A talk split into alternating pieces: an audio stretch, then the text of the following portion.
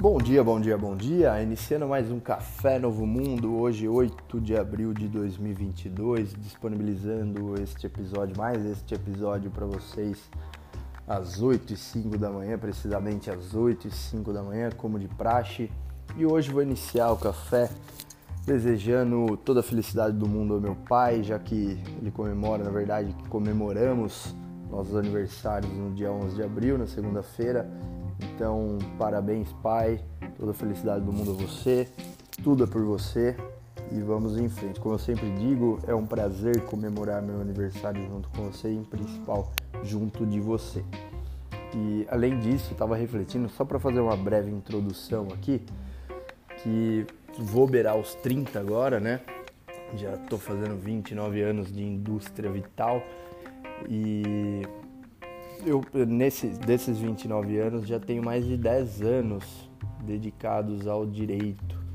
Então, um terço da minha vida já dedicado ao direito, somando graduação, somados na graduação, é, serviço público e advocacia. Então, dez, mais de 10 aninhos aí pro direito. E espero poder virar algumas décadas à frente aí além é, como eu, me dedicando ao direito ainda. E eu vou também fazer uma, uma, uma consideração aqui que se cortar o áudio vocês vão notar aqui é porque eu me enrolo nas palavras, mas eu quero ter um diálogo aberto com vocês, um diálogo sem formalismo algum com vocês.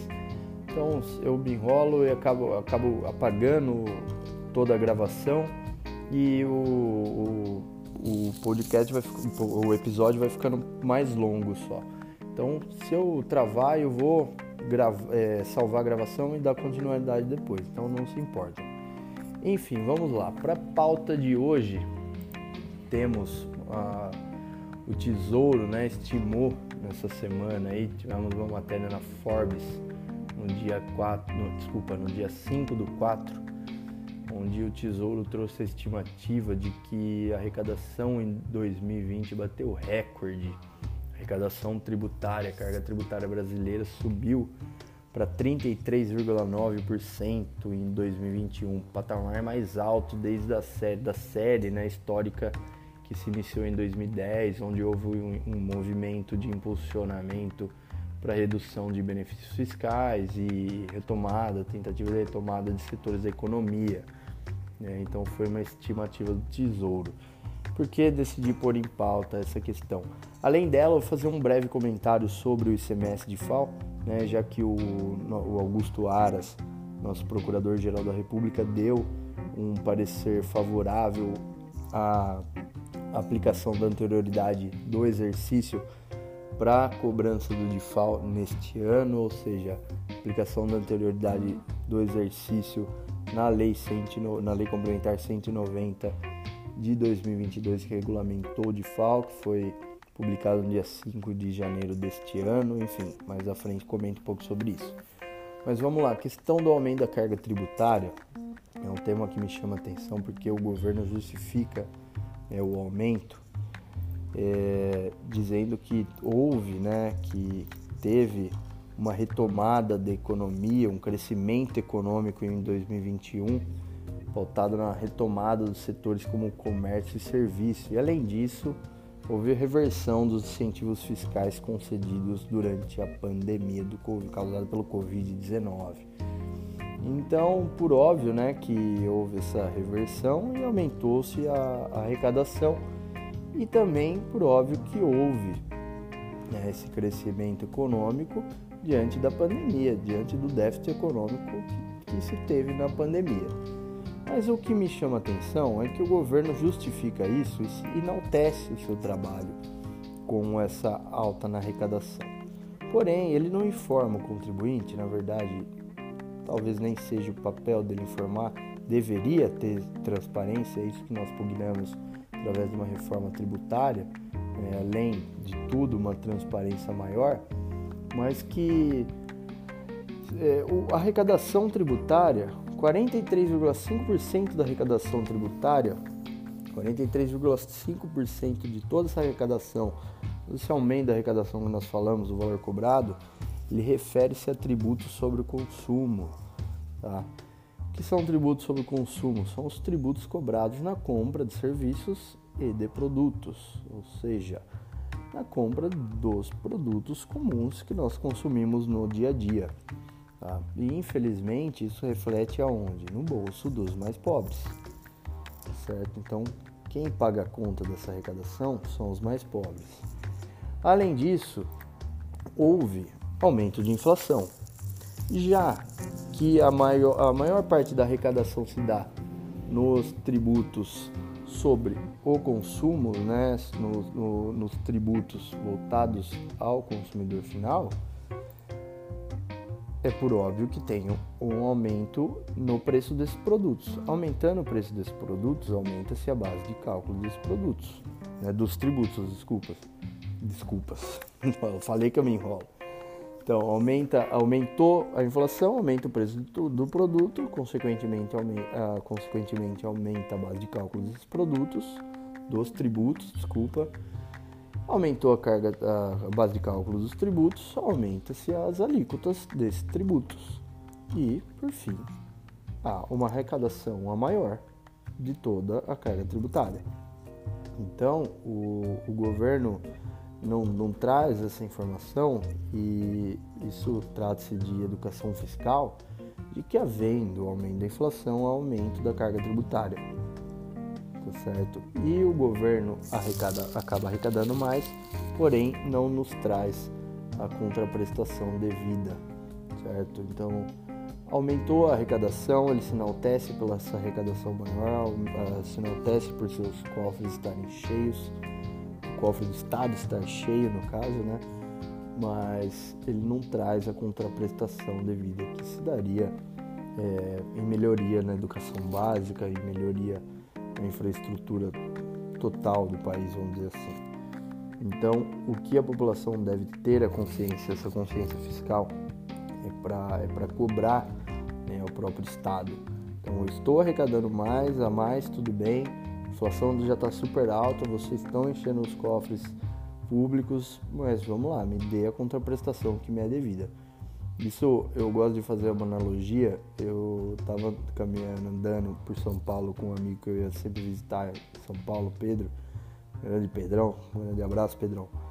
E sempre vinha me abordar os pedintes e tal. E eu, como bom interiorano que sou, né, sempre, sempre dava atenção a mais, né, do que deveria dar.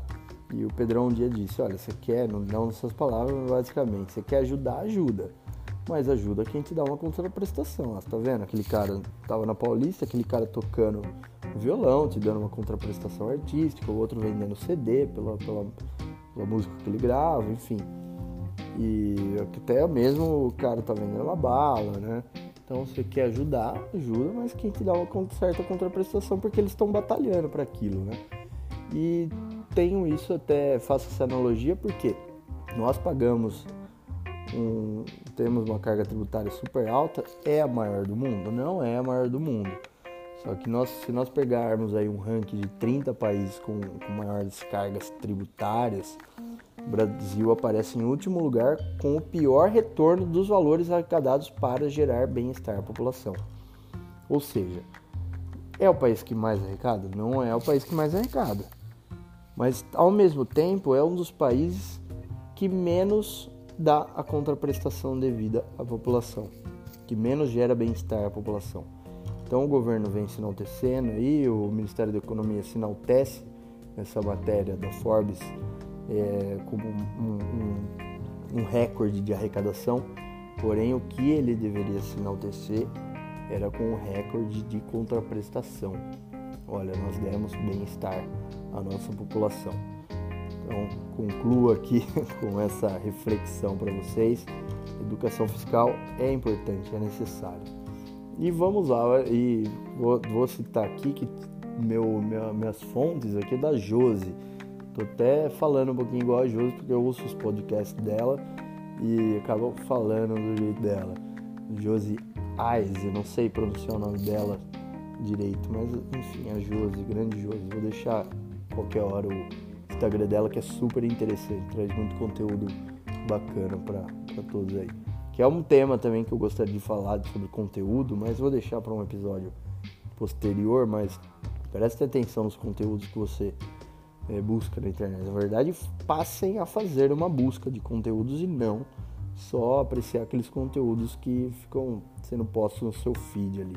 Que aí você acaba incorrendo na, na disseminação de fake news. Tá? Mas enfim, vamos lá. E o Aras, para nos ajudar, ajudar o contribuinte, deu um parecer favorável. Muito me surpreendeu sobre é, aplicação do, da anterioridade do exercício na Lei 190, na Lei Complementar 190 de 2022, que regulamenta o ICMS de FAO. Para quem não sabe, o ICMS de FAO trata-se do diferencial de alíquota quando da ocorrência de operações interestaduais.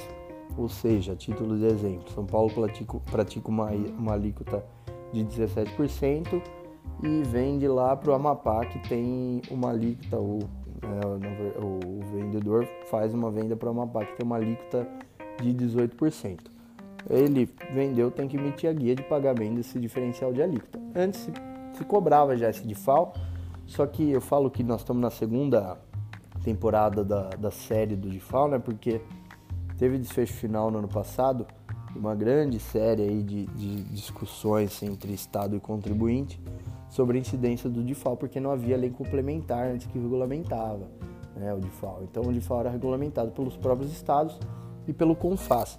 E tem, sempre teve, tem, existe a guerra fiscal entre os estados e o DIFAL ficava no meio dessa guerra aí.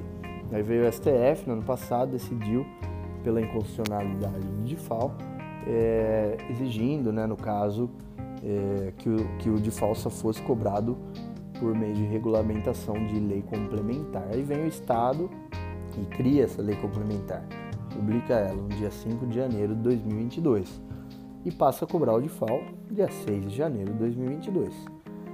Nós temos na Constituição o artigo 150, inciso terceiros, ali na B e C, que trata né, sucessivamente dos princípios da anterioridade do exercício e da anterioridade chamada de anterioridade nonagesimal, que são 90 dias que se deve respeitar desde a promulgação da lei. Então, cobrar ou aumentar tributos apenas 90 dias após a, a, a publicação da lei e também respeitar o exercício a que essa lei foi publicada, ou seja, se publicou janeiro, 2000, janeiro de 2022, só pode passar a cobrar em é, janeiro de 2023, no exercício seguinte da publicação da lei.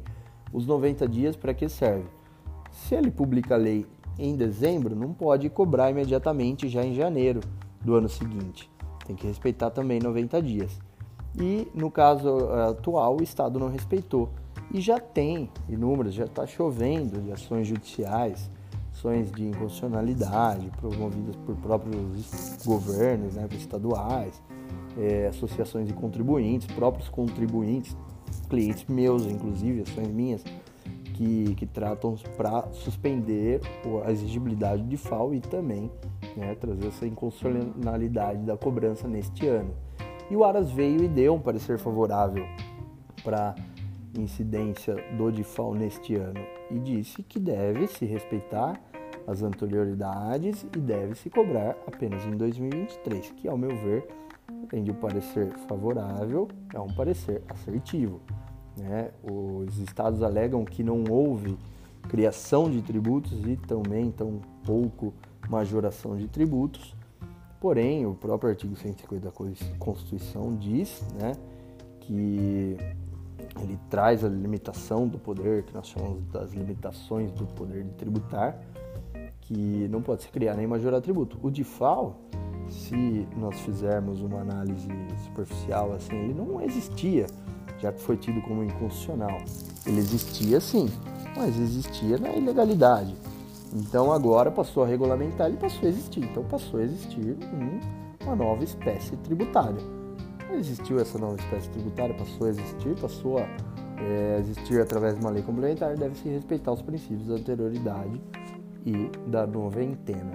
Então é isso, é, assertiva, é, assertivo parecer do Aras, espero agora, né, que o desfecho final vai se dar também por STF. Espero que uma, tenha uma solução rápida para os contribuintes não ficarem né, ao léu novamente de, de uma decisão esperançosos e sem uma decisão concreta, porque É, além de tudo isso, foi suspendida, concedidas inúmeras liminares aí, suspendendo a exigibilidade, depois derrubadas essas liminares, inúmeros estados aí derrubando. Eu imagino como que, que não tá em. É, como não estão os contribuintes dos estados que estão derrubando aí, enfim. Tendo que pagar maior sem saber quando vai receber de volta e nós estamos falando aí de um ano calendário inteiro, né, de, de um ano inteiro de arrecadação e um tributo que, no exemplo que eu dei, parece é, baixo, né?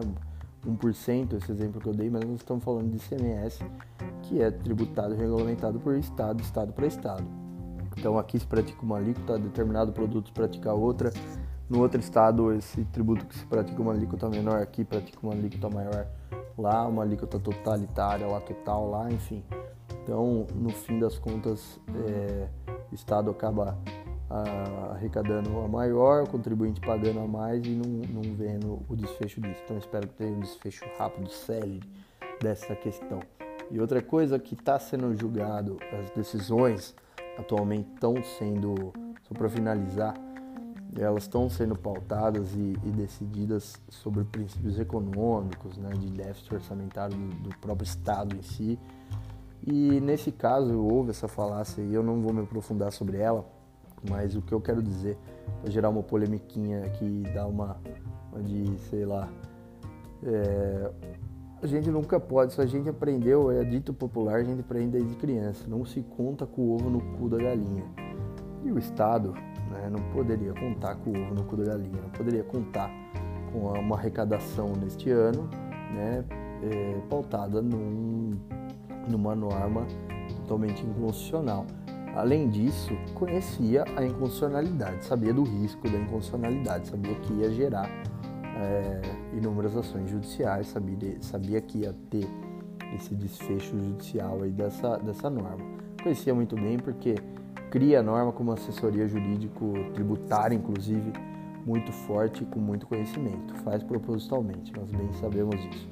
Então, Contribuintes fiquem atentos, peçam, né, consultem seus advogados, entrem com seus luminares também.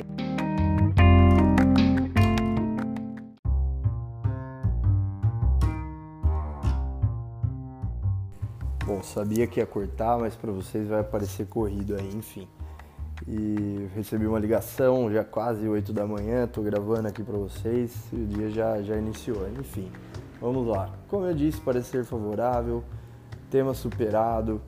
Eu agradeço vocês pela ouvida deste episódio e aguardo vocês nos próximos. Então, Café Novo Mundo, todas as sextas-feiras, às 8 e 5 da manhã. E nesta em especial, parabéns para mim, parabéns para meu pai. Vamos iniciar depois do expediente, claro, as comemorações devidas. Então pretendo relaxar muito, curtir muito minha família, curtir muito meus amigos e minha linda namorada. É isso. Forte abraço e estou sempre à disposição.